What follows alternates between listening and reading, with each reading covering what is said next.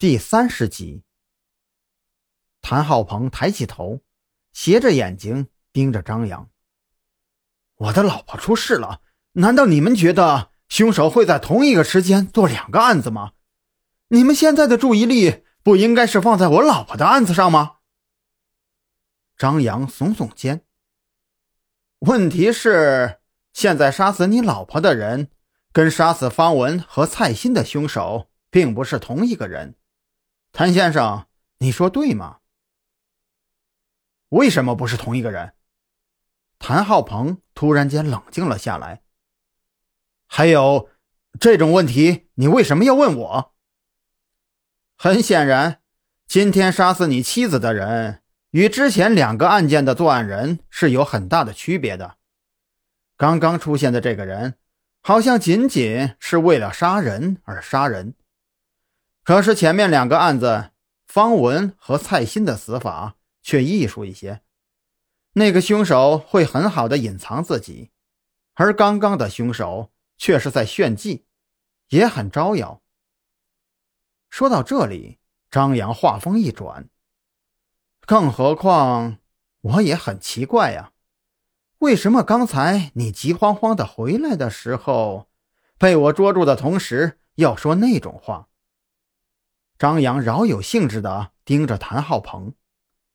好吧，如果你回忆不起来，那么我现在可以告诉你，你那句话说的是：“这不可能。”一个正常人，如果发现自己的妻子被人推下窗户，他的第一反应会是什么呢？他会找凶手，或者说，第一时间会想到某一个仇家。但是你说的。却是不可能。那么到现在了，我就想问一问了，你是觉得有什么不可能呢？我很有兴趣听听你的解释。张扬盯着谭浩鹏，为什么不可能呢？难道你知道行凶者不可能对你妻子下手？又或者说，那个作案人跟你很熟悉，甚至……行凶者可能就是你。谭浩鹏的脸色变了，变得僵硬苍白。蓝雨桐眼疾手快，一个箭步冲上去，把谭浩鹏摁住，同时把他手铐了起来。雨桐，不必这样，他杀人靠的都是智慧。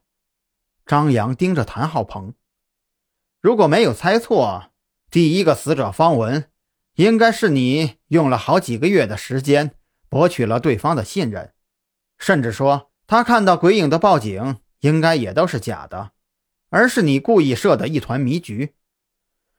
张扬看着谭浩鹏越来越难看的脸色，你们应该是在做一个什么游戏吧？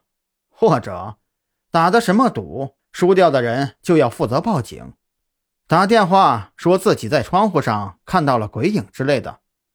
连续几次之后，你就利用这个诡异的报案，将方文推下窗台。那一次，也是你作案时间最充足的一次。我说的对吗，谭浩鹏？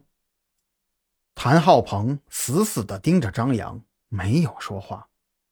我知道你现在一定是非常奇怪，我是怎么发现这些的。首先，方文正在谈恋爱，他家里的那束玫瑰花。